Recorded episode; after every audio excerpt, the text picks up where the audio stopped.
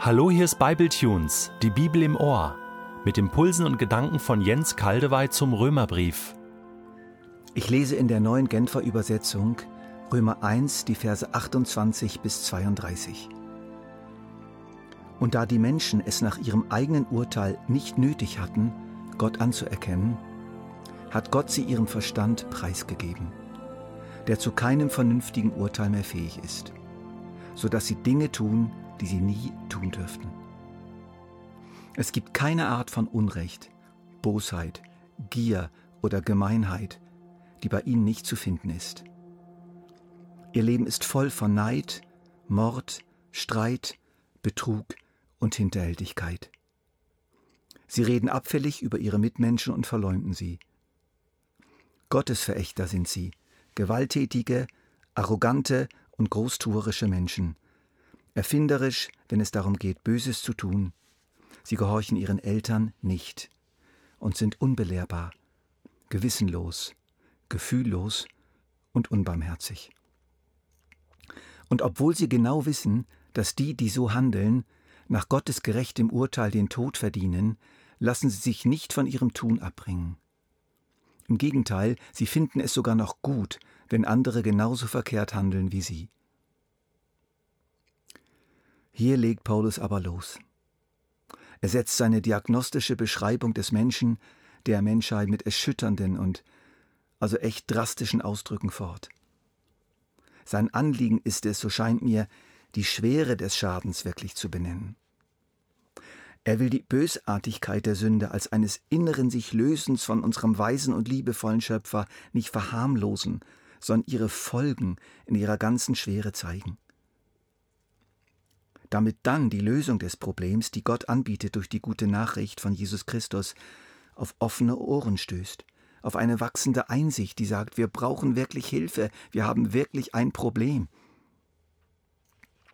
Die Neue Züricher Zeitung am Sonntag, die Ausgabe vom 5. März 2017, schreibt, im argentinischen Kriminalgesetzbuch gibt es seit 2012 eine neue Kategorie von Verbrechen. Femizid den Mord an einer Frau. Bestraft wird er mit lebenslanger Haft. Doch die Zahl der Opfer wächst. Starb 2008 noch alle 40 Stunden eine Frau durch Gewalt, so war es 2015 eine Frau alle 30 Stunden.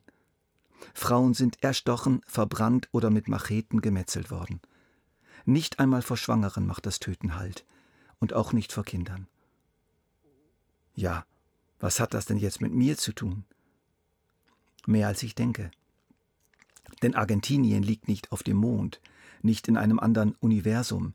Es gehört zu unserer Welt und die Argentinier gehören zu derselben Menschheit, zu demselben Menschenheitsleib, zu dem auch ich gehöre. All das gibt es nämlich bei uns auch, nur in abgeschwächter Form, besser kontrolliert, unterm Deckel sozusagen.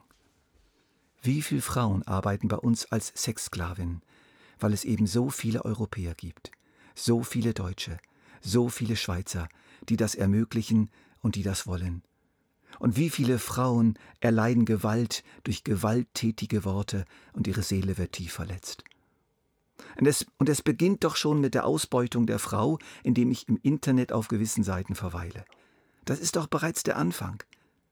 Sprechen wir uns also bitte nicht allzu schnell frei. Wenn der Krebs der Sünde bei uns noch nicht so weit fortgeschritten ist, oder wenn seine Metastasen bei uns unter der ständigen Chemotherapie kontrollierender Gesetze unter Kontrolle gehalten werden. Es ist alles da. Wir sind alle krank. Und es braucht überhaupt nicht viel, damit die Krankheit ausbricht.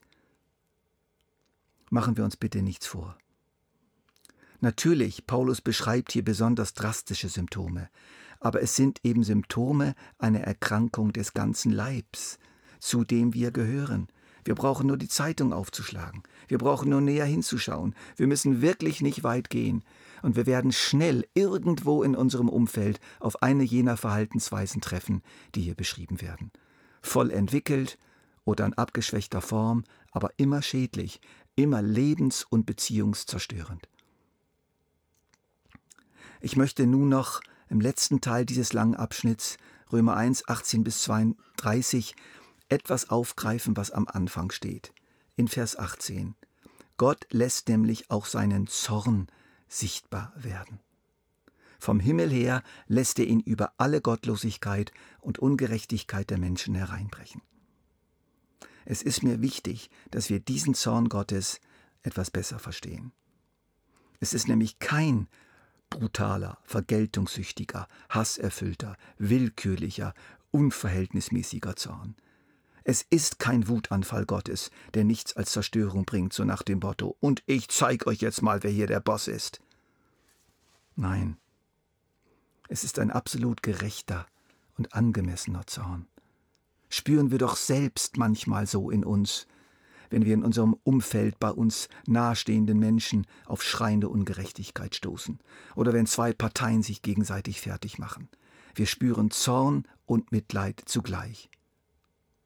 Und wenn wir keinerlei Zorn spüren, also ehrlich, dann sind wir total abgestumpft, dann sind wir gleichgültig geworden, dann haben wir resigniert. Ganz ehrlich, wollen wir einen müden, schlaffen, gleichgültigen, resignierten Gott? Oder wollen wir einen milde lächelnden Gott, der einfach ständig nur zusieht und keinen Finger krumm macht, um ja nicht einem seiner Geschöpfe weh zu tun, egal was es macht? Wollen wir einen netten, lieben Gott, nur nett, nur lieb, Nein, danke. Einen solchen Gott will ich nicht und ich habe ihn auch nicht. In der Offenbarung, übrigens dem letzten Buch der Bibel, trägt dieser Zorn Gottes einen interessanten Namen. Zorn des Lammes.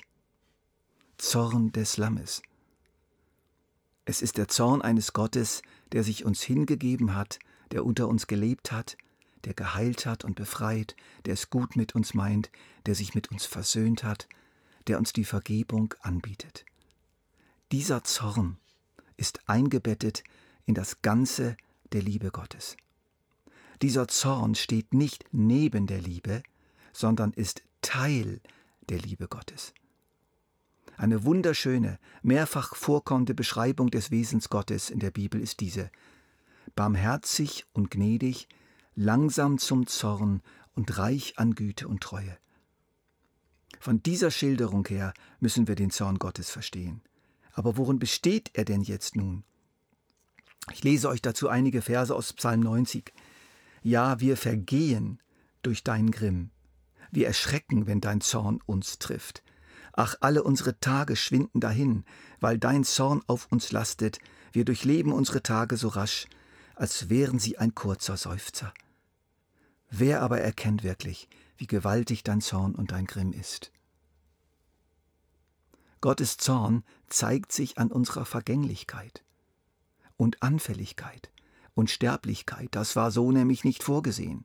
Das ist ein Aspekt des Zornes Gottes. Einen weiteren Aspekt finden wir hier direkt im Text im Wort preisgegeben. Preisgegeben. Dreimal kommt's vor. Deshalb hat Gott sie den Begierden ihres Herzens überlassen und der Unsittlichkeit preisgegeben. Aus diesem Grund hat Gott sie entehrenden Leidenschaften preisgegeben. Und da die Menschen es nach ihrem eigenen Urteil nicht nötig hatten, Gott anzuerkennen, hat Gott sie ihrem Verstand preisgegeben, der zu keinem vernünftigen Urteil mehr fähig ist, so dass sie Dinge tun, die sie nie tun dürften. Gottes Zorn überlässt uns uns selbst. Weil sein Zorn Ausdruck seiner Liebe ist, tastet er unsere Freiheit nicht an. Er zwingt uns nicht, nicht zu sündigen. Er lässt uns Freiheit, aber dann müssen wir auch die Folge unserer selbstgewählten Entscheidung tragen und die Suppe auslöffeln, die wir uns eingebrockt haben. Wenn wir die Quelle des lebendigen Wassers verlassen und uns Zisternen aushauen, die das Wasser nicht halten, ja in denen das Wasser sogar giftig wird, dann lässt er uns das machen. Und so gibt es ungeheures Elend weltweit. Gott lässt es zu. Das ist sein Zorn. Aber bitte glaub mir, sein Zorn ist mit Tränen vermischt. Seine Liebe verzichtet nun einfach mal auf die Methadonbehandlung und lässt uns die selbstverschuldeten Schmerzen spüren in all ihrer Härte, um uns zur Besinnung zu bringen, nicht um uns kaputt zu machen. Gottes Zorn ist sozusagen Methadonentzug, weil er eine viel tiefere Heilung will als nur Symptombehandlung. Deshalb ist und bleibt Gottes Zorn Ausdruck seiner Liebe. Aber wir können durch das Evangelium aus diesem Zorn aussteigen.